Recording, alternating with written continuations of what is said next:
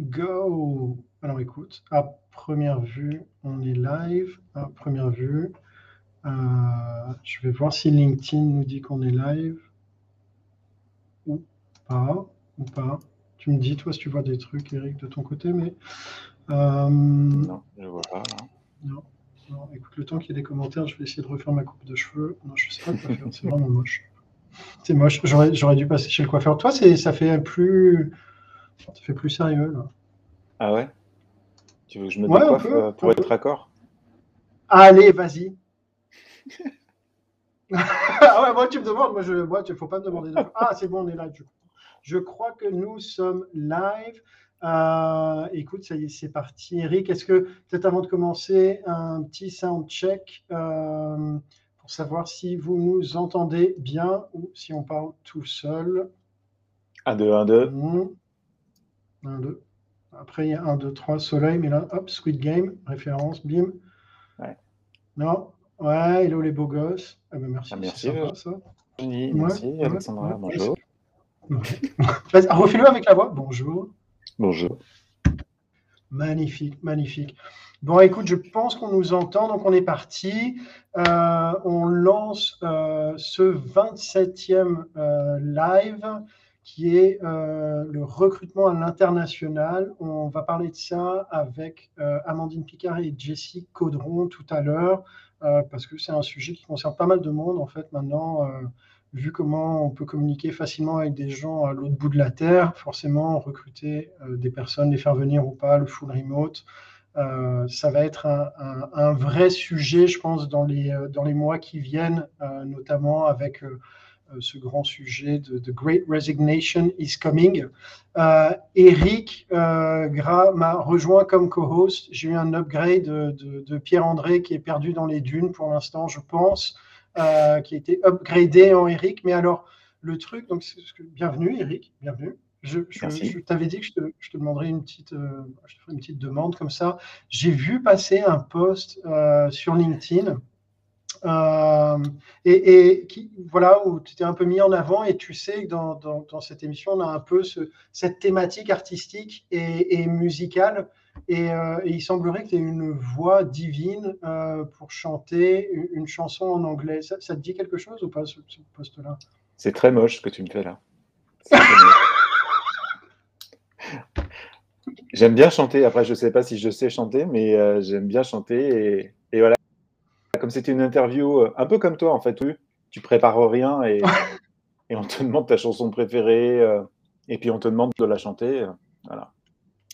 Mais alors, pour le coup, moi, j'avais coupé le son euh, et donc j'ai pas pu l'entendre. Bien sûr. Euh, et euh, tu, tu, penses qu'il y a moyen d'avoir quelques paroles ou pas? Je, vois que le public en plus dit le son est nickel, tout ça. Enfin, tu vois, les... Non, c'est une chanson de Louis Armstrong. On m'a demandé spontanément quelle était pour moi la plus belle chanson de tous les temps. Et What a Wonderful World, je trouve cette chanson magnifique et vraiment intemporelle. je trouve pas qu'on peut écouter tout le temps. Elle, mélange à la fois un, peu de, spleen, de bonne humeur, de douceur, d'espoir. voilà, c'est une chanson qui me. ça m'est venu comme ça spontanément. donc, euh, ouais. non, je, suis d'accord. Moi, j'ai même j'ai essayé de la chanter, mais je suis incapable. Donc, j'ai une voix de casserole, mais, euh, mais j'avais souvenir que tu avais une belle, une, belle voix. Mais bon, écoute, je n'insiste pas. Peut-être euh, peut-être à la fin. un peu plus chauffée. ouais, peut-être à la fin. Peut-être à la fin. Teaser, teaser, restez jusqu'à la fin. Kerry s'est engagé à chanter What a Wonderful World euh, à la fin du live. bon, Eric, merci en tout cas de te prêter au jeu. C'est super sympa. Eric, tu aurais dû mettre une perruque. Nico, tu aurais raison, tranquille. C'est pas faux, Hélène. C'est pas faux, Hélène. C'est pas faux. Euh, bon, Eric, comme tu n'as pas, pu, pas pu chanter, j'imagine que tu as, pu lire la newsletter. Oui, bien sûr. Top, top. Euh, tu n'as pas le choix. Est-ce que, euh, euh, tu vois, il y, a deux, trois articles qui t'ont marqué pour faire la, revue de presse d'Eric?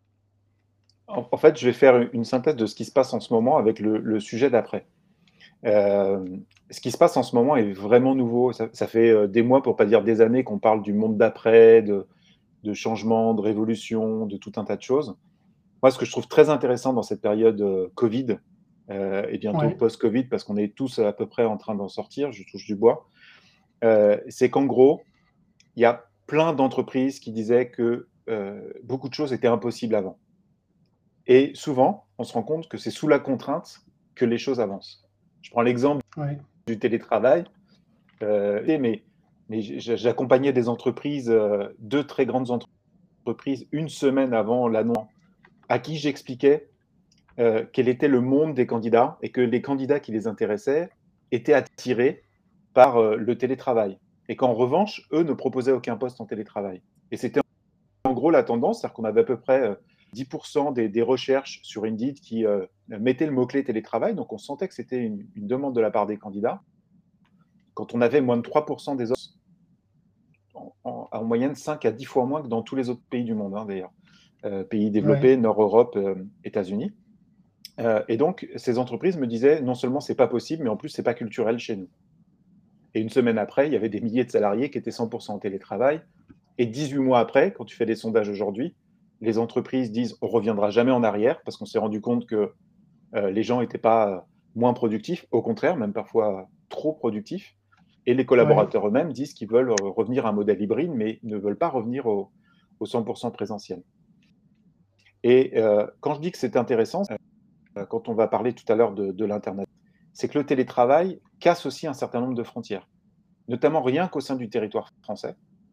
Tu es, pareil, un exemple euh, assez récent, une entreprise basée à Grenoble qui cherchait un euh, data scientist assez compliqué, assez pénurique en général, encore plus à Grenoble. je lui ai dit pourquoi vous ne mettez pas en télétravail? Il n'a pas besoin d'être chez vous dans vos bureaux en permanence. Ils ont mis le poste en télétravail national ils ont trouvé un gars super à Nantes euh, qui bosse pour eux et qui va se déplacer tous les 2-3 mois quand il y a une grande réunion. Et voilà. Donc, à la fois pour euh, euh, bah, casser ces, freins à la mobilité qu'ont souvent les, candidats à qui on demande d'être mobile, de déménager, ça impacte beaucoup de choses, etc., à titre personnel et familial, à la fois pour les entreprises, pour les métiers où c'est possible, que ça, va, ça va changer la donne. Et au niveau de l'international, euh, bah, il y a beaucoup de choses. Alors, il y a de la géopolitique aussi qui, rentre en compte, qu'il faut avoir en tête. Tout à fait. Et la technologie. Donc, en termes de géopolitique, si on prend notre voisin euh, euh, immédiat qui est le plus concerné, c'est l'Angleterre. on voit qu'en ce moment, c'est la guerre sur les, conducteurs de, poids lourds, par exemple. oui, tout à fait. Transport en commun, etc. pareil, en fait, ils se sont voilés la face pendant longtemps avec le Brexit et la crise euh, sur un certain nombre de, sujets. Aujourd'hui, ils sont confrontés à ça. Et donc, il y a une explosion des salaires. Ils essayent de faire tout et n'importe quoi pour trouver des chauffeurs. Parce que s'il n'y a pas de chauffeurs, on ne transporte pas marchandises. Les entreprises ne peuvent plus produire, donc se mettent à l'arrêt. Et donc, ça a des conséquences considérables. Donc, l'humain, malgré ce siècle digital qu'on est en train de vivre, on se rend compte que l'humain est au cœur de tout, est indispensable. Et c'est ce que je trouve génial pour moi qui bosse dans les ressources humaines, c'est qu'on réalise que la technologie, c'est bien, ça peut aider. sans hommes et femmes derrière, grand-chose. Oui. oui, tout à fait. Après, je trouve qu'effectivement, il y a vraiment des gros changements. Je ne sais pas si c'était la, semaine dernière qu'on en a parlé ou il y a deux semaines, mais tu vois, c'est euh, euh, Bolt qui annonce passer à faire, faire l'expérience, en, tout cas, de passer au, à la semaine de quatre jours. Je ne sais pas si tu as suivi ça. Si, si, j'ai suivi. Euh, et il y a des entreprises qui commencent, en tout cas déjà, à se poser les questions sérieusement. J'avais cité la dernière fois qu'on s'était vu le U-Day qui est donné chez Indeed et puis les congés payés limités. Et même chez nous, on se pose la question parce qu'au final, on dit pourquoi pas essayer d'instaurer une semaine de 4 jours? Ça évite de mettre des bouts de rustine, entre guillemets, de, de congés qu'on pose ici ou là, etc. alors, sachant que c'est pareil, on a une culture qui est un peu différente parce qu'on il y a, ce, choc des 35 heures qui a été mal vécu par beaucoup, peut-être mal accompagné. Euh, et puis, euh, la difficulté, c'est qu'on veut faire des lois, surtout en France. Quoi. Euh, je pense qu'il faut surtout laisser la liberté aux entreprises qui peuvent le faire, parce que tout le monde ne peut pas le faire. Et que ça vienne surtout des collaborateurs aussi, donc les consommateurs en amont, comme le télétravail. Si tu leur poses la question de leur rythme de télétravail, tu vas avoir des surprises Aujourd'hui, c'est un risque aussi d'entreprises qui pensent à la place de leurs collaborateurs. On a fait un sondage global. Les gens veulent euh, euh, un mix du, flex entre présentiel mmh. et, home office et distanciel. Euh, et donc, on va faire trois jours, deux jours. Ça va être bien pour tout le monde. Sauf qu'il y a des gens qui veulent être 100% au bureau. Il y en a qui, veut, qui voudraient faire 4 jours. donc, la clé de demain, c'est davantage la personnalisation. De laisser le choix, ouais, tout à fait. De laisser le choix, de faire confiance. Et ça marche. Enfin, plus on a, on le voit dans des entreprises dites libérées, plus tu fais confiance aux collaborateurs, tu les responsabilises, tu leur donnes les moyens de travailler efficacement, bah, mieux ça fonctionne. Oui, ouais, tout à fait. Tout à fait. Ah, attends, tu, as, tu es figé. Tu figes un peu parfois. Tu lag, mais écoute. Non, ça va. Ça va. Euh, écoute, belle, belle analyse en, intro et, euh, et puis c'est une, une, bonne transition pour euh, le sujet de recruter à l'international. Et, et, pour nous accompagner, je vais faire venir on stage Amandine et Jessie. Hop. Salut. Salut Amandine. Salut Jessie, merci d'être là. Euh, alors écoute, Amandine, euh, on, se, connaît un peu, mhm. mais euh, il y a peut-être quelques personnes qui nous écoutent qui ne te connaîtraient pas encore. Est-ce que tu pourrais te présenter et, dire qui tu es Bien sûr. Donc je suis Amandine et j'ai j'ai découvert en fait le recrutement il y a à peu près 4 ans quand j'ai rejoint Hudson RPO au UK et plus précisément le sourcing euh, quand j'ai participé à Socio UK euh, avec euh, mon manager à l'époque, Florian Bonnet. Et donc de là, j'ai découvert ce monde magique où tu contactes les, candidats pour leur proposer un poste. et j'ai travaillé pour plein de, de, compagnies différentes à l'époque, pour quand j'étais à Hudson RPO. Et euh, en 2019, j'ai eu la chance de, de venir vivre à Barcelone et de travailler pour King. Donc, pour ceux qui ne connaissent pas, King, c'est euh, le créateur de Candy Crush. Et j'ai découvert euh, le monde du jeu vidéo, un monde vraiment incroyable. Et du coup, j'ai eu cette chance de, de, recruter pour des artistes et des animateurs et des designers. Donc, un monde que je ne connaissais pas. Mais du coup, un, monde magique où euh, j'ai dû euh, développer à l'international. J'ai juste une top. Merci Amandine. Alors, tu... Euh, Pour être honnête, je suis zéro. 4821, je suis un fan de Candy Crush. Énorme. Énorme. Énorme. J'y ai joué un peu, après moi j'ai arrêté, je ne pouvais plus. Alors, par contre, tu, précises pas, Amandine, mais tu as, découvert euh, le sourcing et tu t'es quand même bien, bien investi euh, dedans, parce qu'on s'est, si ouais. ma bonne, hein, on s'est retrouvé au, SourceCon euh, Grand Master. oui, voilà. ouais, quand même, quand même. Donc, donc, quand même, gros niveau de sourcing. merci Amandine, merci d'être là ce midi. Jessie, écoute, pareil, même, même question. Qui es-tu? D'où viens-tu? Que fais-tu? Yes. Ben, moi, c'est assez, euh, c'est assez marrant pour ceux qui ne savent pas. En fait, on était ensemble avec Amandine euh, chez Hudson RPO, même manager, même, euh, même équipe. Ah, c'était Florian aussi. C'était Florian aussi. On est les, les produits de Florian. je sais en plus qu'il n'aime pas quand on le, on le mentionne trop. Donc, il y a, bref, pour revenir à nos moutons, euh, Hudson RPO, la même chose. Moi, je suis restée euh, pendant un peu plus de deux ans. J'ai travaillé sur différents, avec différents clients aussi à l'international, en pharma, dans l'aéronautique, euh, dans la musique. Donc vraiment plein de, de, secteurs différents. Et puis, il y a à peu près un an, j'ai décidé de euh, de partir euh, en interne. Euh, c'était un peu mon objectif aussi de pouvoir vivre aussi la culture de l'entreprise et puis pouvoir être vraiment faire partie des équipes et, de, le vivre, j'ai envie de dire, du, du premier from the first seat. On va parler beaucoup en franglais, je pense, aujourd'hui, euh, puisque Amandine et moi, on travaille euh, en, anglais, tous les jours. Euh, mais effectivement, c'était mon objectif. Donc, j'ai rejoint Ubisoft donc, dans le monde du jeu vidéo aussi. et je recrute, en fait, à l'international. Alors, je source plutôt, plus que recruter, puisque je me suis aussi spécialisée dans le sourcing. et donc, je recrute pour, pour le studio d'Annecy, donc dans les Alpes françaises.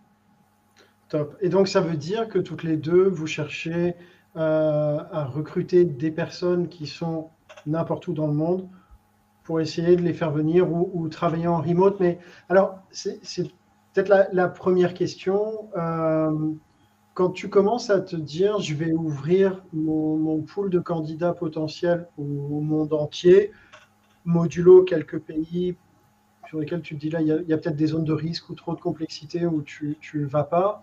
Euh, qu'est-ce que ça sous-entend comme organisation euh, interne de l'entreprise pour arriver à faire ça? Je ne sais pas laquelle de vous deux veut, répondre en premier. Euh, bah, je, peux, je, peux, commencer. Alors, avant d'ouvrir ton pool et d'aller chercher à l'international, il faut d'abord parler avec euh, les managers et la compagnie pour être sûr que ta compagnie soit prête à recruter à l'international parce que ça comprend énormément d'organisation et, et puis bon, il va falloir aussi euh, convaincre la personne que tu vas contacter à venir vivre euh, dans un nouveau pays. Donc, il faut d'abord parler avec ta compagnie, être sûr qu'elle soit capable d'offrir euh, quelque chose de. J'essaie de trouver les mots en français, mais du coup, ouais, ça sera en anglais. Vas-y, dis en anglais, je fais la traduction. Moi aussi, je bosse en anglais toute la journée, mais vas-y, dis en anglais.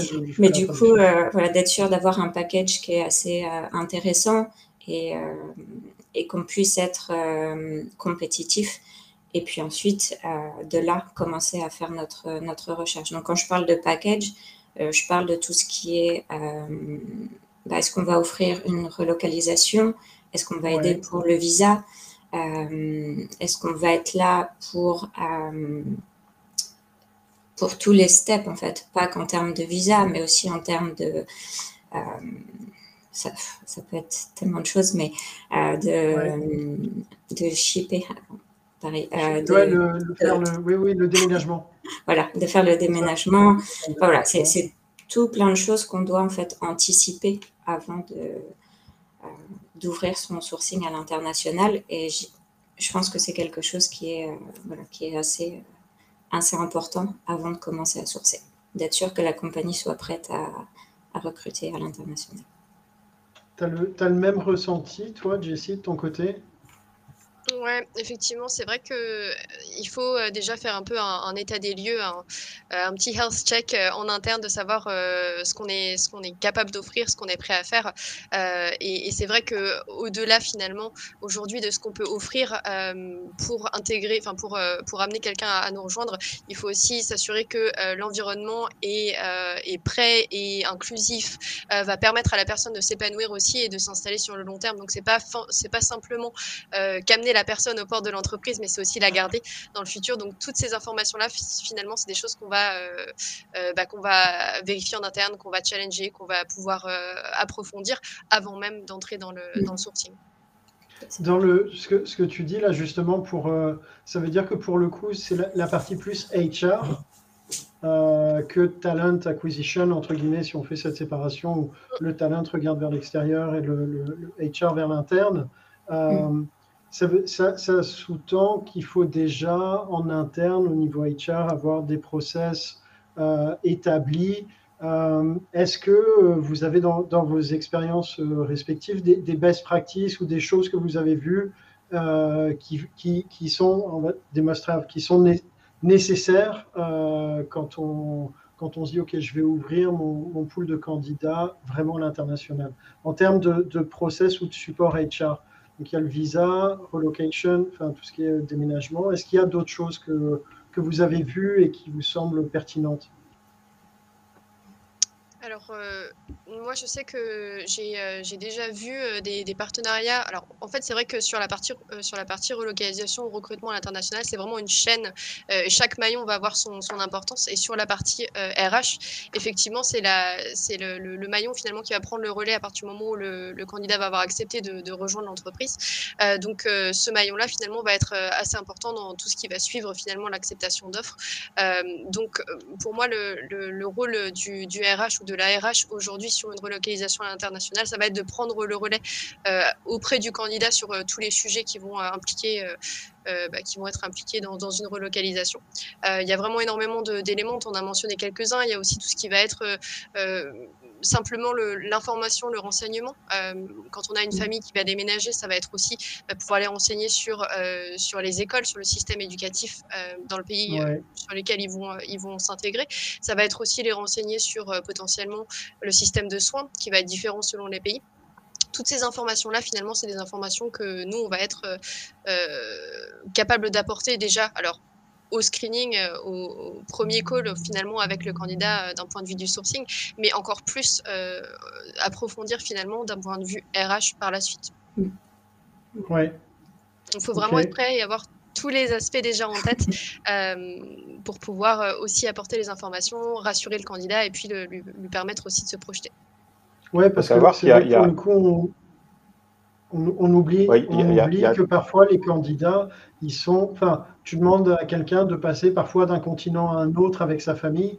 Donc, pour le coup, le côté être rassurant, enfin, ça a un vrai impact. On dit effectivement qu'en tant que recruteur, mm. on impacte les gens parce qu'on les fait changer de vie, ce qui est vrai même quand tu fais changer, quand quelqu'un change de job. Mais pour le coup, quand tu fais une relocalisation, euh, enfin, là, c'est des énormes changements quand tu fais venir des gens du bout du monde et effectivement avoir un, un, un support en tout cas pour les accueillir, euh, c'est top. Tu voulais dire un truc, Eric? Oui, il y a plusieurs études sociologiques qui sont sorties qui euh, ont listé les trois choses les plus stressantes dans la vie des gens. C'est au même niveau hein. mariage, décès, déménagement, changement de travail. Donc, quand tu proposes à quelqu'un de changer de travail, de surcroît, de déménager avec sa famille dans un pays, une région qu'il ne connaît pas, tu augmentes les zones de stress. Donc, pour le recruteur, c'est double peine c'est déjà compliqué de trouver un bon talent. Et ensuite, il y a, tout cet aspect-là. Le candidat, il va chercher un peu à se vendre euh, aussi, donc il va, masquer euh, ce qu'il peut considérer comme une faiblesse, ses zones de stress, donc il va question. En fait, le, stress est bien plus important que celui qu'il va euh, laisser transparaître.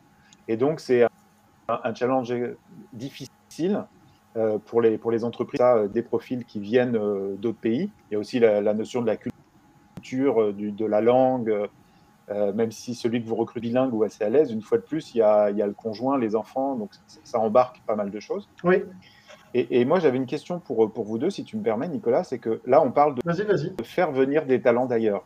Comme je disais tout à l'heure, comme les choses bougent, et qu'il y a des entreprises qui sont internationales, lui, qui travaillent avec des gens basés dans leur propre pays, euh, est-ce que vous voyez déjà une tendance naître en, disant euh, à, vos, à, vos, patrons, aux, entreprises, plutôt que de faire venir la personne, ce qui est compliqué, j'ai trouvé un talent qui est dans tel ou tel pays, est-ce qu'on ne peut pas le laisser à cet endroit-là et le faire venir de temps en temps lorsque c'est nécessaire? Alors, je ne sais pas pour Jessie, mais pour, euh, en tout cas pour moi et, euh, King. Alors, il faut savoir que King a, avait euh, des offices un peu partout en Europe. On n'en a pas aux États-Unis. Donc, la plupart du temps, on essaye de faire déménager les personnes pour venir travailler à l'office. Et en tout cas, dans mon domaine où je recrute principalement des artistes qui vont travailler en collaboration sur les jeux, on a remarqué cette tendance en interne où ils préfèrent la plupart du temps euh, travailler à l'office et être ensemble pour euh, pouvoir euh, créer sur, sur les jeux. Maintenant, c'est vrai que si on a vraiment le candidat parfait et qu'il ne peut pas déménager pour X raisons, on va essayer de, voir en interne ce que l'on peut faire, mais c'est pas automatique. C'est pas quelque chose que personnellement je peux garantir quand je, je vais contacter quelqu'un. Et toi, Jess, de ton côté bah, c'est encore une fois, euh, je pense que ça dépend vraiment des, industries et, des, métiers. Euh, comme tu le dis, Amandine, euh, il y a des préférences selon, selon certains métiers. moi, aujourd'hui, effectivement, en tant que sourceur, si j'ai un très bon candidat qui ne peut pas se relocaliser, à 100%, effectivement, je vais quand même aller discuter avec l'équipe, voir ce qu'on peut considérer, voir ce qui est faisable aussi d'un point de vue, bah, point de vue contractuel aussi, puisqu'on a, on a souvent des, limitations de ce côté-là. donc, c'est vrai que en tant que sourceuse, je suis un petit peu l'advocate candidats. Donc c'est mon rôle aussi d'aller euh, d'aller faire le porte-parole et d'aller présenter euh, les, compétences et les, euh, et, les, skills vraiment du candidat auprès de l'équipe et ensuite d'avoir cette discussion pour savoir ce qui est possible. Quand tu, tu là, pour basculer un peu sur le côté, le, côté sourcing, comment vous vous organisez l'une et l'autre quand on vous dit cherche tel type de, profil. Point. Basta. Est-ce que euh, vous faites des, recherches euh, différentes selon les régions géographiques que vous, que vous allez cibler? Est-ce que vous ciblez certaines régions géographiques ou, pas du tout? Enfin voilà, comment ça impacte vos stratégies de sourcing? Jess, Amandine, comme qui veut parler. Yes. Euh, bah, je peux commencer, Amandine, tu, euh, tu compléteras. Euh, je pense que le, point clé, vraiment, ça va être de connaître son marché. Ça, c'est quelque chose euh, qu'il faut vraiment garder en tête euh, euh, constamment, peu importe le poste sur lequel on va recruter. Après, bien évidemment, il y a des différences entre chaque pays, donc ça va être aussi comprendre ces différences-là et puis avoir une idée aussi de, des différences culturelles, puisque ben, si on approche quelqu'un dans un pays X, ça va peut-être être différent d'un pays Y d'un point de vue du ton, d'un point de vue du, niveau de professionnalisme dans les communications, ce genre de choses qu'il faut vraiment avoir en tête aussi. Ça, ça va être les aspects vraiment à, euh, qui vont être un peu communs à, toute recherche. Et puis ensuite, euh, bah, on a, moi personnellement, j'ai différentes, euh, différentes couches entre guillemets de, filtrage d'un point de vue de comment je vais targeter ma recherche. dans un premier temps, je vais regarder où est-ce que je peux recruter. Est-ce que j'ai la capacité aujourd'hui de faire un visa pour ce poste donné dans, dans les pays. Donc, ça va me permettre aussi de faire un premier tri. ensuite, on va regarder aussi la, compétition. Donc ça, on revient à connaître son marché finalement. Euh, quels sont les, acteurs euh, du marché en particulier? Dans quelles entreprises? Je vais pouvoir aller sourcer Quelles sont les entreprises qui font euh, des choses similaires ou sur lesquelles on va avoir un intérêt d'un point de vue des, compétences, des technologies.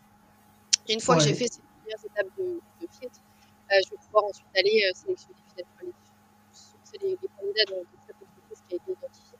Et c'est vraiment aujourd'hui un petit peu en cascade, vraiment regarder on peut faire, ensuite où est-ce qu'on veut le faire et qui on veut contacter. C'est ça. Ok. Euh, sur... Oui, vas-y Amandine, je, t'ai coupé. Non, non, non, c'est pas grave. Euh, en, effet, je pense qu'on a à peu près la même organisation avec Jessie. Et c'est vrai qu'en termes de sourcing, euh, quelque chose aussi d'important, en tout cas que j'ai remarqué depuis que j'ai vraiment recruté à l'international, c'est que Bon, certes, on utilise LinkedIn comme tout le monde, je dirais, mais on va aussi au-delà de LinkedIn. Et dans certains pays, on est presque obligé, euh, parce que par exemple, euh, euh, recruter en Russie, bah, LinkedIn, pas quelque chose de très commun. Donc, il va falloir aller chercher en dehors des outils habituels pour justement trouver les, les, candidats et la Russie, tu utilises quoi? C'est Yandu ou Je ne sais plus comment il s'appelle. Il y a un réseau social euh, russe ou, c'est la Chine, Yandu Yandu, je sais plus. C'est, euh, alors, celui-là, non, je ne l'utilise pas. Pas pour les profils que je recherche. Euh, mais c'est vrai que la plupart du temps, je vais utiliser de toute façon les, les portfolios. Donc, je vais plus focaliser sur ça que. Je dis ça, je dis rien, mais il y a Indeed aussi en Russie. Hein. On est présent dans 60 pays et 28 langues. Ça, ça peut aider. J'ai un bouton mute, Eric. Hein. Alors, y a, ouais, effectivement, mais par exemple, il y a euh, euh, typiquement sur, euh, sur l'Allemagne, il y a LinkedIn, il y a Xing, mm. voilà, que pas mal de gens utilisent. je ne sais pas si on peut comparer ça au Viadeo en France, parce que Viadeo, voilà, c'était. Et euh, tu, disais, Jess, euh, il y a un côté euh, culturel, la culture du pays, connaître son marché. Le truc, c'est que connaître son marché, quand on réfléchit à l'échelle du globe, ça commence à donner des choses un peu complexes.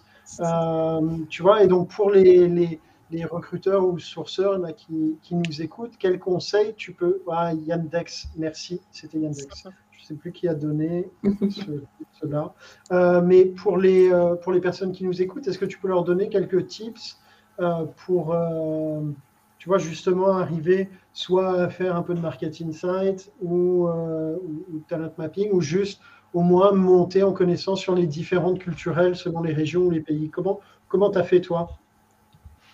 Bah, ça, dépend vraiment de, l'industrie. Euh, avec Amandine, on est dans une industrie qui est quand même euh, assez niche. Euh, quand on regarde l'industrie de la tech, finalement, c'est une industrie qui est beaucoup plus large que ce que nous on fait dans le, jeu vidéo.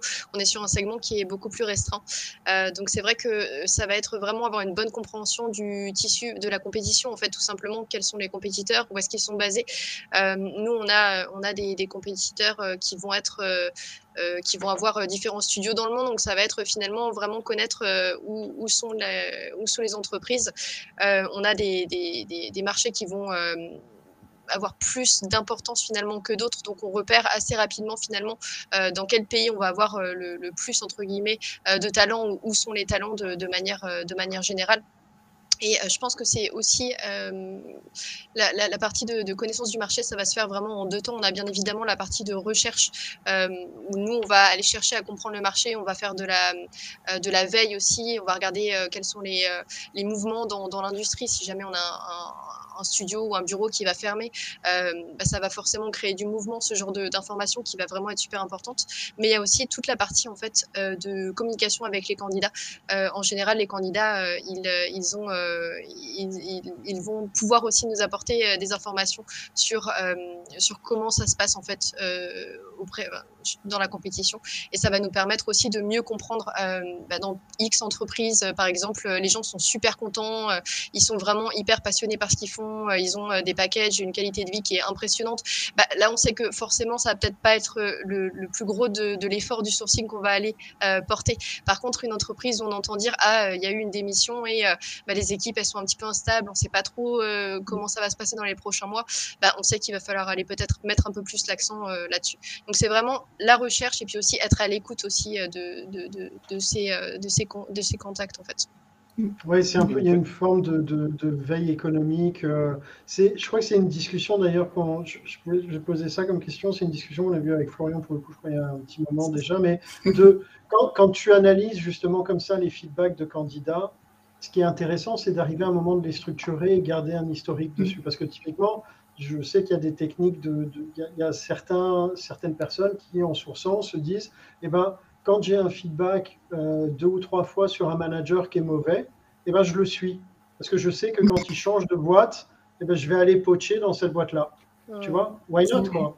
Euh, et, donc, la, question, c'est, euh, tu, tu, as tous ces retours qui arrivent, des candidats, est-ce que euh, euh, vous avez trouvé un moyen de les formaliser, entre guillemets, ou d'en faire une data utilisable? Alors, nous, ce qu'on fait, c'est qu'on crée la plupart du temps un, spreadsheet qu'on partage au, within. À l'intérieur de Merci. à l'intérieur de la, de la de l'équipe sourcing en fait. Et puis on va euh, on va aller revoir ça de, euh, régulièrement. Et on va aussi le partager avec les managers euh, en interne. Parce que du coup certains managers ont peut-être travaillé avec certaines personnes ou dans certaines compagnies. Ils vont pouvoir aussi nous donner leur leur point de vue sur ce qui sur ce qui a été dit ou ce qui a été partagé avec nous. Et ça peut aussi nous aider à organiser cette data. Ok. On, a Et c'est quoi tu mets juste Ouais, vas-y, Eric. Nicolas, nous, on a ce qu'on appelle le high chez Indeed, qui est analyse économique couplé à la data d'Indeed pour voir les tendances du marché, les tensions sur le marché. Euh, et on, a des partenariats avec le, BIT, le Bureau international du, travail, par exemple. On, couple un certain nombre de, données, donc ça peut donner des, des tendances. Et dans les préconisations qu'on fait à nos clients pour savoir ce qui se passe quand vous recrutez comme ça international, c'est parfois compliqué, c'est d'être en veille sur vos concurrents, et y compris de mettre une alerte, par exemple, sur des grosses CV tech. Quand vous allez voir que beaucoup de gens commencent à mettre à jour leur CV et que la dernière expérience est chez l'un de vos concurrents, c'est qu'il se passe quelque chose. Donc ça fait partie des petits indicateurs. C'est assez facile à mettre en place euh, pour voir s'il y a des mouvements de personnel ou en tout cas euh, du, personnel de ce concurrent qui est un peu plus à l'écoute du marché d'un seul coup. C'est un moyen très efficace de voir par marché, par type d'entreprise, euh, ce qui se passe euh, de façon euh, régulière. On fait ça tous les mois ou tous les deux mois. C'est intéressant. ça marche bien. C'est intéressant en fait de mettre une, une, alerte effectivement sur les, les, changements chez les concurrents. Et pour le coup, je pense qu'il y a même moyen de faire ça un peu artisanal avec des, des Google Alerts. Mm exactement. tu, pratiques déjà ça la, Google Alert pour faire de la veille? Ouais, complètement. Alors, euh, moi, c'est vrai que dans le, dans le jeu vidéo, je suis euh, aussi les sorties de jeu, puisque quand on a une sortie de jeu, ça veut dire qu'il va y avoir des mouvements obligatoirement, euh, alors pas obligatoirement, mais très souvent, on va avoir des mouvements quand même de, de, de, de, de candidats. Donc, j'ai des alertes pour, pour les sorties de jeu quand on a des updates sur les, les dates, mais j'ai aussi des alertes effectivement pour les mouvements. Alors, ça, c'est quelque chose que je fais depuis des années. ça va être couplé des mots-clés du style fermeture. alors, peut-être pas forcément. La plupart du temps, j'ai des alertes en anglais puisqu'on est sur l'international. Mais c'est vrai que c'est bien de le décliner aussi dans les différentes langues avec euh, des mots-clés spécifiques qui vont nous informer quand on a des fermetures de sites, euh, des euh, plans de licenciement, ce genre de choses. Et sur Twitter, ça, marche bien aussi. on n'a pas toujours tout sur Google. Sur Twitter, marqué, c'est le réseau social où vraiment on peut trouver tout, à la fois bah, par rapport à des mots-clés, notamment dans votre secteur d'activité sur des sorties de jeux, sur des business, mais aussi sur euh, des, gueules d'utilisateurs, salariés. Enfin, on peut vraiment tout trouver assez facilement. Et euh, ça permet de voir aussi des, tendances euh, en, complément de, des Google Alerts. Ouais, ça, c'est un, bon tips aussi pour, pour, les recruteurs qui nous écoutent. Hésitez, regardez Google Alerts, c'est pas trop complexe à mettre en œuvre. et, et, pour le coup, ça peut vous aider à faire de la veille sur plein, plein de sujets. Euh, et donc, alors je fais une incise, mais ça veut dire qu'en gros, quand Cyberpunk est sorti, après vous êtes allé poster chez. Euh, euh, c'est quoi C'est des Red, c'est ça Ou Project Red, un truc comme ça ouais. Ok, ok. Est-ce que vous avez d'autres tips un petit peu pratico-pratiques pour le coup, parce que le Google Alert, ça, tout le monde peut mettre en place, que, que, vous pourriez partager? Après, dans notre industrie, il y a beaucoup de newsletters. Euh, donc ça, c'est quelque chose qui nous permet d'être up-to-date, je dirais, euh, assez régulièrement. Euh, c'est vrai que c'est des newsletters journalières, donc ça nous permet de, de savoir hein, ce qui se passe en général. Ouais. Peut-être pour ajouter sur des tools, euh, des outils donc euh, qui sont liés principalement au recrutement à l'international ou au sourcing à l'international. Euh, moi, je sais que j'utilise beaucoup Numbeo. je pense que mmh. ça fait des années hein, que, que, les recruteurs en parlent, mais c'est un outil qui est vraiment qui est vraiment super. Alors, ça va pas être à prendre au pied de la lettre. Par contre, ça va nous donner un, un premier un premier indice finalement du coût de la vie dans une dans une dans un pays en particulier, dans une ville en particulier. Et ça nous permet aussi de comparer en fait euh, le coût de la vie et le salaire euh, par rapport à une euh, entre deux villes en fait. donc si je donne un exemple complètement aléatoire, si je gagne 5000 euros par mois à Paris, combien il me faudrait pour garder le même la même qualité de vie si je déménageais à Berlin? Donc ça, ça va nous donner quand même quelques indices sur sur ce qui sur les, différences de coûts et ça va nous permettre aussi d'aiguiller un petit peu les candidats. Euh, et puis, euh, bah, tout ce qui va être les outils aussi de, euh, de zone de, time converter. Alors moi j'utilise time converter qui est un, outil qui permet en fait de piner différentes villes pour avoir l'heure de, de, ces villes-là en particulier. ça, je suis, time converter. C'est quoi? C'est un, un plugin Chrome ou c'est Non, c'est un, un, site internet. C'est simplement un site, mais ça nous permet en fait en un coup d'œil de pouvoir euh, avoir accès à, l'heure de différents, euh, euh, différentes villes. Et c'est vrai que quand on recrute à l'international et qu'on a des candidats dans, sur différents continents, ça peut être quand même vachement utile de garder l'heure en tête et de pas forcément appeler le candidat au mauvais moment. c'est ça. tout à fait. D'ailleurs, il y a beaucoup d'entreprises qui, qui ont conditionné la, la, mobilité, le télétravail ou le recrutement à l'international à une certaine souplesse de fuseau horaire parce qu'ils se sont rendus compte quand le, l'écart d'heure était trop important, que c'était compliqué. Euh, même avec la meilleure volonté, tu es, frustré de ne pas participer à un call, donc tu prends sur toi, mais ça te fait des horaires à rallonge avec des gros trous au milieu. Euh, et donc, il y, a des entreprises qui ont fixé ces règles-là à, 3 heures, par exemple, euh, et, certains recruteurs qui commencent déjà leur recrutement par fuseau horaire, en disant, dans cette zone-là, déjà si on prend l'Europe, par exemple, tu rajoutes ou tu enlèves 2 heures, 3 heures, ça te donne déjà mm. une zone assez vaste. Tu peux aller assez loin jusqu'en Afrique aussi. Euh, quand tu changes de continent et que tu es à plus 6, plus 7, on sait qu'à chaque fois c'est compliqué. Et ça sera plutôt pour des niveaux euh, de poste totalement différents et bien supérieurs.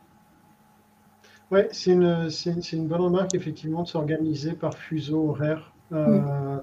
En termes de, structuration du boulot, c'est une, une, bonne remarque. Je vais juste mettre en avant le, ce que dit Guillaume. Euh, effectivement, Relocate Me, euh, qui est développé par Andrew, j'en parle à chaque fois parce que j'adore ce qu'il fait, euh, qui a aussi développé Glossary Tech, qui est quand même le, truc, il faut parler anglais, mais voilà, qui t'explique un peu tous les, tous les mots-clés techniques un peu compliqués. oui, effectivement, effectivement. Et pour le coup, donc, il y a des différences culturelles aussi dans les, dans les pays. Euh, comment vous avez appris ou eu connaissance de ces, de ces différences culturelles. Est-ce que c'est en vous jetant dans, dans l'eau du bain? Est-ce que euh, vous avez euh, des petites lectures à conseiller, des trucs comme ça, ou c'est erreur? Peut-être un peu des deux. dans, je dirais que dans un premier temps, vu qu'on travaille dans des compagnies internationales, on peut se permettre de demander à des collègues euh, comment ça se passe en fait dans leur pays, comment on pourrait approcher la personne. il faut savoir aussi, par exemple, pour l'Autriche, euh, si on va euh, contacter la personne formellement ou non. ça dépend vraiment des, pays. On peut aussi se renseigner dans notre, dans notre network. sur LinkedIn, il y a beaucoup de recruteurs, donc on peut aussi leur demander. après tout, c'est c'est comme ça que ça, ça, fonctionne, hein, le, le, partage. Et puis, et puis parfois, ben, je dirais, dans mon cas en tout cas, euh, bah, par erreur. Euh, on contacte quelqu'un et puis on reçoit l'email euh, qui, qui te dit, bah non, en fait, fallait pas me contacter comme ça. Donc, un, peu de, un peu de deux en tout cas dans mon cas. Il y a des exemples comme ça que tu pourrais partager pour, tu vois, certains trucs à connaître qui sont vraiment des, des, des une espèce de béaba sur certains pays? Je dirais pour la Chine, où euh, en général, euh, j'essaye de contacter les personnes et j'essaye d'être un peu, un peu rigolote, de changer un peu. c'est le monde du jeu vidéo, donc j'essaye d'être vraiment très informelle. Et en fait, c'est ce que j'ai fait en Chine et ça ne fonctionne pas. C'est assez formel et il faut suivre ils, ne vont pas vous voyer ou quoi que ce soit, mais voilà, ça reste quand même assez formel et, euh, et je pense qu'ils aiment bien recevoir, en tout cas de ce que j'en ai compris, euh, une opportunité euh, pour un poste qui reste sérieuse et pas quelque chose qui. pas foufou, quoi. Non. Et toi, Jess, de ton côté, est-ce qu'il y a des, des, des, lectures, des, tu vois, Comment tu es, monté en compétence justement sur ces, différences culturelles entre, pays et quelles sont euh, celles qui sont voilà, suffisamment notables ou importantes à connaître pour que tu, puisses les partager? Euh, bah, je dirais que ça rejoint un petit peu ce que disait Amandine. J'ajouterais peut-être euh, le fait d'être impliqué, d'être vraiment euh, intégré au, réseau et aux différentes communautés en fait euh, dans, dans, son industrie. Euh, donc par exemple si on fait partie de groupes, enfin de, de, Discord, de, de, serveurs Discord, ou si comme Eric le mentionnait, on est on est assez attentif à Twitter, ça nous permet déjà d'être de, faire partie entre guillemets de ces de ces de ces communautés et de comprendre comment ça fonctionne, quels sont les codes de communication. on a des groupes aussi Meetup qui vont être vraiment liés à, à des localisations particulières, ça peut être sur une ville en particulier. Donc ça nous permet vraiment en fait d'avoir euh, euh, une petite fenêtre ouverte en fait sur, euh, sur les communications dans ce type de population. Après, euh, comme le disait Amandine, en faisant des erreurs, moi je sais qu'il y a quelques années, euh, quand je recrutais en, Allemagne pour la première fois, euh, je me suis pris un petit peu une claque en me, en envoyant des messages qui étaient très, très fun, très ouverts, très, très informels. Et puis en fait, ben, le taux de réponse était catastrophique et je me suis rendu compte très très rapidement que c'était pas ça du tout qui était attendu, qu'il fallait quand même donner de l'information, assez d'informations pour pouvoir bah, permettre à la personne de comprendre ce qu'on proposait et finalement euh, d'aller creuser un peu plus, mais que si on l'approchait de, si on approchait le candidat de manière euh, trop informelle et, sans information tangible, ça fonctionnait pas. Donc c'est ce type d'expérience finalement et de, euh, de, learning opportunities un petit peu quand on quand on se casse la figure et puis qu'on se dit ah bah ça c'est pas quelque chose qu'il faut que je refasse et je vais m'adapter, je vais faire mieux et je vais voir ce qui fonctionne, qu'on apprend en fait un petit peu comment fonctionne aussi chaque marché. Je rebondis sur le, le commentaire de Gavin parce que j'ai plusieurs clients qui recrutent à l'international et qui n'ont aucune connaissance de, du pays, du territoire sur lequel ils vont sourcer. La bonne approche, c'est de s'appuyer sur un acteur local qui connaît le terrain. Donc vous faites un état des lieux, vous regardez quels sont euh, les deux, trois meilleurs cabinets de recrutement un peu spécialisés dans ce secteur d'activité. Et eux, ils connaissent déjà le terrain. Ils ont, la ils ont la culture. Et je pense que pour certains pays, pour certains territoires, il ne faut pas hésiter à s'appuyer sur prestataire dense. En tout cas, dès le début, euh, ça peut vous aider à apprendre beaucoup plus vite parce que vous allez lui demander comment il fait, comment il approche les candidats. L'exemple du tutoiement ou du vouvoiement, alors, euh, ça ne langue pas dans d'autres, mais c'est l'exemple type même en France, hein, il y en a encore beaucoup qui tutoient en approche. Euh, nous, on a lancé à trois reprises une grande, y compris les publics les plus jeunes ne supportent pas d'être tutoyés et contacts. Voilà. Donc, alors qu'on n'aurait pas forcément pensé que c'était si grave que ça, mais ça a de, réelles conséquences. S'appuyer sur des experts du recrutement sur chaque marché, quand on se lance sur un nouveau marché, méthode d'être plus rapide et plus efficace. Oui, effectivement, ça permet peut-être de mieux cerner l'aspect euh, culturel. Euh, je pose, c'est une question qui m'est venue juste quand tu parlais, Jess, donc c'est un peu une digression, mais à un moment, je m'étais penché sur le fait de scraper Discord. Euh, et, j'ai en tête que ça reste compliqué si tu n'as pas des droits admin. sur, le, sur le serveur, c'est bien toujours le cas. Je ne sais pas s'il faudrait qu'on parle de ça là, en fait. tu peux répondre, je ne sais pas. OK. Je suis pas expert non plus sur le sujet, donc euh, je pourrais pas non plus te donner euh, trop l'info. Personnellement, je suis plutôt impliqué dans les communautés en tant que, euh, membre, plus que de, de, passer scraper les, les datas, donc je pourrais pas te répondre. très bien, très bonne réponse en tout cas. et non, il y a le côté culturel et forcément après le côté linguistique.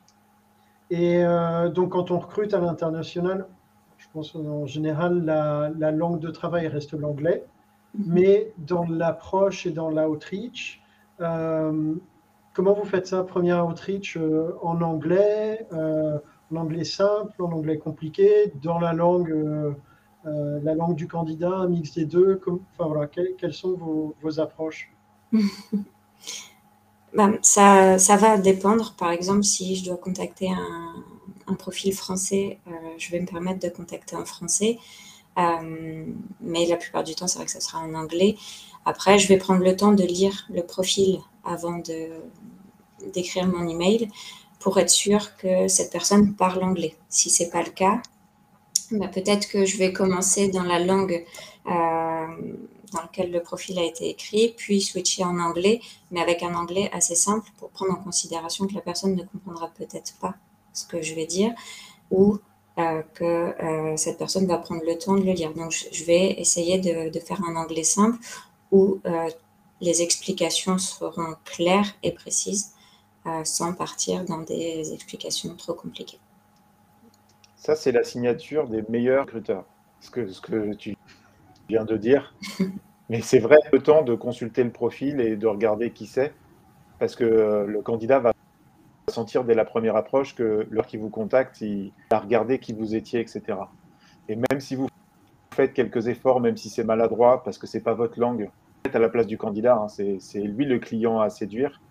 Euh, vous mettez une phrase d'accroche dans, sa langue, même si l'approche est active, le candidat il apprécie énormément que vous fassiez un geste vers lui, même si c'est pas votre, votre langue à va du tout à l'aise avec ça. C'est très très. Jess, toi, tu, tu fais comment? Euh, par rapport aux langues, euh, ça se rapproche un petit peu en fait euh, d'Amandine. En fait, on, moi, je recrute sur des postes où l'anglais va être nécessaire, le français pas forcément, mais il faut quand même pouvoir parler en anglais pour bah, communiquer tout simplement sur sur les projets.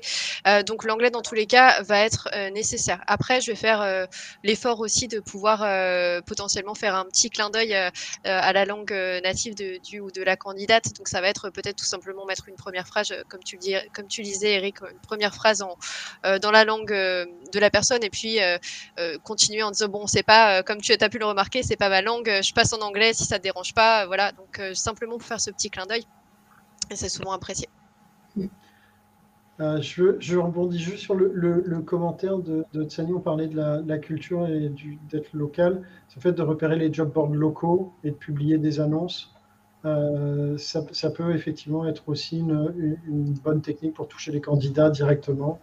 Euh, la, question que je me pose pour revenir à la langue, du coup, c'est si tu sais que l'environnement de travail est, est, en anglais et que la personne, son profil par exemple n'est pas en anglais, ou tu, tu, sens dans l'échange que l'anglais est moyen, qu'est-ce que tu fais? Est-ce que tu continues à pousser en anglais, soit en montant le niveau pour voir si effectivement ça va être un blocage. Euh, tu vois, quelle approche tu as par, rapport à ça? Parce qu'effectivement, quand tu vas sourcer, si tu commences à vraiment rentrer dans le tissu local avec euh, un message d'approche, d'ailleurs, je ne sais pas quel outil vous utilisez pour traduire, euh, faites quoi du Google Translate? Ouais, ça peut être Google Translate. Ouais, ou, ou d'autres ou pas? Parfois, je vais demander aussi aux collègues dans les environs. Ouais ça marche plutôt bien. Ah ouais, c'est pas Moi, je fais ça ou DeepL pour le coup, euh, pour avoir la. Ah, DeepL, c'est un peu, écoute, pour le coup, c'est un peu mieux que, euh, que, Google Translate. Après, ça couvre pas toutes les langues, mais c'est pas mal mm. pour traduire des messages, dans un sens ou dans l'autre d'ailleurs. Vous avez déjà envoyé des messages, par exemple, que dans la langue d'un candidat? Tu vois, genre, je sais pas, tu contactes quelqu'un en Pologne, en Allemagne, whatever, et. Euh, et vraiment juste dans la langue du candidat Moi, je l'ai fait en, Allemagne, euh, mais c'était plutôt une relance. Alors, c'était plutôt au niveau des relances. En fait, si la personne n'avait pas forcément répondu à mon premier message en anglais, je passais euh, euh, en allemand en expliquant encore une fois que c'était vraiment pas ma, langue, donc que j'étais plus à l'aise en anglais, mais je faisais l'effort de relancer en, allemand si l'anglais n'avait pas fonctionné. Et pour le coup, je faisais ah. relire par une personne allemande. Ok. Et Notre euh, recommandation, c'est vraiment dans la première approche de parler le langage du candidat. Enfin, surtout quand vous êtes sur un, un secteur d'activité euh, tendu, il ne faut jamais oublier. Enfin, moi, mon job, c'est toujours de me mettre à la place du candidat, donc j'essaie d'être son porte-parole. Mais euh, vous êtes allemand, vous êtes espagnol, vous recevez un premier message qui est bien rédigé, qui est dans votre langue. Vous allez le lire et le lire facilement. Si vous n'êtes pas totalement fluent, même si vous l'êtes et que vous recevez dans une langue qui n'est pas la vôtre, il faut savoir que la plupart des développeurs ils reçoivent à peu près 15 sollicitations par jour, ce qui est considérable. Donc, euh, quand on est en poste, on sait qu'on est un profil chassé. Je classe, entre guillemets, dans ma tête, tous ceux qui font pas l'effort dans, ma langue d'un côté. Et donc, euh, pour marquer des points, une fois de plus, même si c'est maladroit, vous lui parlez dans sa langue, et d'autant plus quand c'est une langue qui n'est pas parlée euh, partout dans le monde. Hein. si on prend l'allemand, l'indien, ou autre chose, euh, vous marquez vraiment des points, vous faites vraiment la différence et ça envoie un message très fort aux, candidats. Il y, a, il y, a, deux outils, alors je il y a, il y a Grammarly, effectivement. Euh, et je, crois que je l'utilise aussi pour le coup. Non, moi c'est Scribens, mais là c'est parce que je suis une quiche en français pour éviter de faire trop de fautes. Euh, et Lingui pour les expressions et Grammarly pour pas passer pour des trucs, effectivement. une expression très bonne. Euh, et alors pour le coup, là c'est intéressant aussi le, commentaire de Karine qui envoie des infos pour calculer le salaire net. Tu vois, par exemple, quand les gens viennent en Belgique, effectivement, on n'en a pas parlé, mais comment tu abordes l'aspect rémunération? Tu vois, quand tu, quand tu fais se déplacer les gens, comment tu, leur, euh, tu, les rassures par rapport à leurs questions? Parce que forcément, s'ils viennent d'un autre pays, différents systèmes de taxation, différents coûts de vie, un coût de la vie, comment tu les rassures par rapport à ça? Jess? Ouais. Euh, bah, nous, ce qu'on a en fait, c'est qu'on a, on a la chance d'avoir un, service euh, compensation euh, international qui va calculer un petit peu ce que le salaire actuel du candidat à quoi ça, ça, pourrait valoir finalement dans la localisation pour laquelle je recrute. Donc ça me permet de voir en fait si on est, si on est capable de proposer une rémunération au candidat qui lui permettra de garder sa qualité de vie. donc ça c'est déjà une, super, un super outil pour moi pour vraiment pouvoir ensuite renseigner le candidat. Et puis ensuite, euh, ben, il y a quand même une énorme part euh, de renseignements sur le premier appel avec le candidat pour euh, lui permettre de comprendre comment ça fonctionne. Donc ça, ça passe par bah, lui donner quelques informations sur le, coût de louer un, logement, par exemple, sur les écoles aussi, puisque les candidats aux US, par exemple, vont avoir des, coûts assez importants sur les, études de leurs enfants, alors qu'en France, ça va être tout de suite, bah, c'est quelque chose qu'ils vont pas forcément avoir. Donc donner toutes ces billes finalement pour comprendre prendre euh, un petit peu leur, euh, pouvoir d'achat euh, si jamais ils étaient amenés à, à, nous rejoindre en France. Donc ça, c'est des choses qui sont importantes. Et on a aussi en fait un, document, un espèce de petit guide en, PDF qui permet de répertorier énormément d'informations sur la vie en France pour les expatriés. Donc c'est une belle ressource en fait sur lesquelles les candidats peuvent se pencher, passer du temps, réfléchir et puis revenir vers nous ensuite pour continuer la conversation avec les informations en tête. Ok, ok, c'est pas mal comme idée ça. Toi, Amandine, vous, vous faites comment de votre côté? Bah, en fait, je pense qu'on a la, à peu près la même organisation euh, pour le coup. on a aussi une, compagnie qui va s'occuper qui va s'occuper de tout ce qui est relocalisation, taxes, euh, et qui va nous permettre de comprendre un peu ce qu'on peut offrir euh, aux candidats et ce qu'ils pourraient avoir s'ils nous rejoignaient. et puis on a également ce PDF qui va qui va expliquer bah, la vie soit en Espagne, soit au, au UK, enfin peu importe où la personne ira, mais aussi les avantages qu'on va pouvoir offrir. Et c'est vrai que c'est un, après, pendant le, le, call avec le candidat, c'est un vrai jeu de séduction où il va falloir parler plus des avantages euh, parfois que, euh, du, euh, que du salaire en soi mm. pour voilà, vendre bah, la ville, savoir vendre tous les, tous les à côté en fait du, du travail. Et ça veut dire que globalement, vous avez un PDF par pays à la, louche, en gros, qui répertorie un peu le système de taxes, les, les, les, les perks, enfin les, bénéfices, les, avantages. Euh, ça, c'était dingue, ça. Euh, les, avantages à être dans, dans, un pays X ou Y, ce qui est quand même une complexité quand tu recrutes pour plusieurs pays, pour le coup. Euh, et c'est quelque chose que vous partagez en amont de l'entretien, pendant l'entretien, dans l'outreach à quel moment vous, vous glissez cette information-là? Ça dépend. Moi, je, personnellement, euh, ça dépend déjà du niveau d'information que le candidat a, puisqu'on est quand même dans une industrie euh, où les candidats euh, déménagent plusieurs fois dans leur vie à l'international pour pouvoir suivre des projets qui les font rêver. Donc, on a quand même la chance d'être dans une industrie où les gens sont déjà, la plupart du temps, ont déjà pu vivre une relocalisation. S'ils ont déjà pu vivre en Europe, par exemple, et qu'on contacte un profil nord-américain, bah, on sait que la personne va déjà avoir une idée de la différence du coup du coût de la vie, euh, des conditions de travail, etc. Donc ça dépend vraiment de la situation. Mais personnellement, euh, je préfère euh, envoyer ce document-là après la première discussion pour pouvoir avoir expliqué en amont et ne pas finalement balancer un, document qui soit peut-être un peu lourd. après, c'est vrai que on peut aussi adapter le document potentiellement si jamais on veut l'envoyer avant. Donc il n'y a pas de bonne réponse. Je pense que ça dépend vraiment du candidat, de, du contexte et puis de ce qu'on veut, de ce qu'on veut faire, d'où on recrute, etc. Ok, ok. On, arrive tout doucement, parce qu'on a dépassé notre, notre petite heure.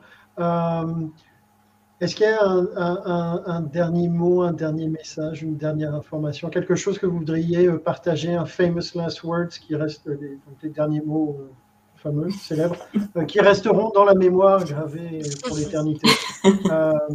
Amandine. Eh ben, je dirais juste, euh, en tant que recruteur ou sourceur, considère le candidat comme tu aimerais être considéré en, tant que candidat. Je pense que c'est le plus important. Top, top, simple, net, précis. Euh, Jess? Euh, moi, je dirais que peu importe effectivement euh, l'endroit où on recrute et euh, quel type de profil on va recruter, il faut toujours rester honnête et, transparent parce que en fait c'est la, base pour moi d'une bonne relation avec le candidat. Si on est dans la transparence, dans l'honnêteté, qu'on est capable de dire je sais pas mais je vais vérifier ou je vais trouver l'info pour toi, bah, tout de suite en fait on crée une relation de confiance et c'est comme ça qu'on va arriver aussi à pouvoir guider le candidat et à le, lui permettre de se projeter quoi. Top, top. Ok. Euh, merci Jessie. Euh, écoute, moi, euh, Eric, avec toutes ces, ces, ces, ces, famous last words, tu vois, je me dis, mais man, what a wonderful world. et, et, pour ah, bon, mais là, tu as vu, elle est bien, hein, je la hop, transition.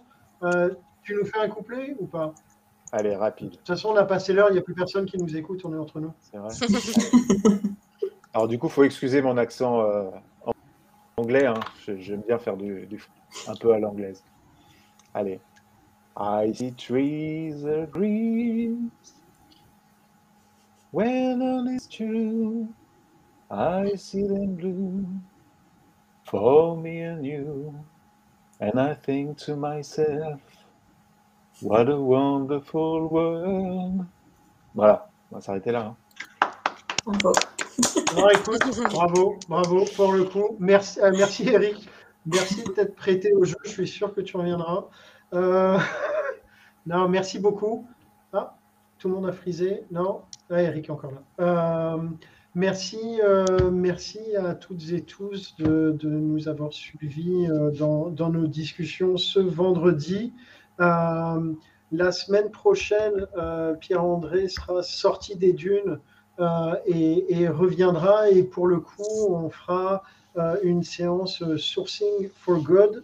Euh, donc, Pierre-André va, vous montrer comment, il source, en tout cas sur, certains postes. Donc, je pense que ça va être aussi une, séance intéressante, un live intéressant.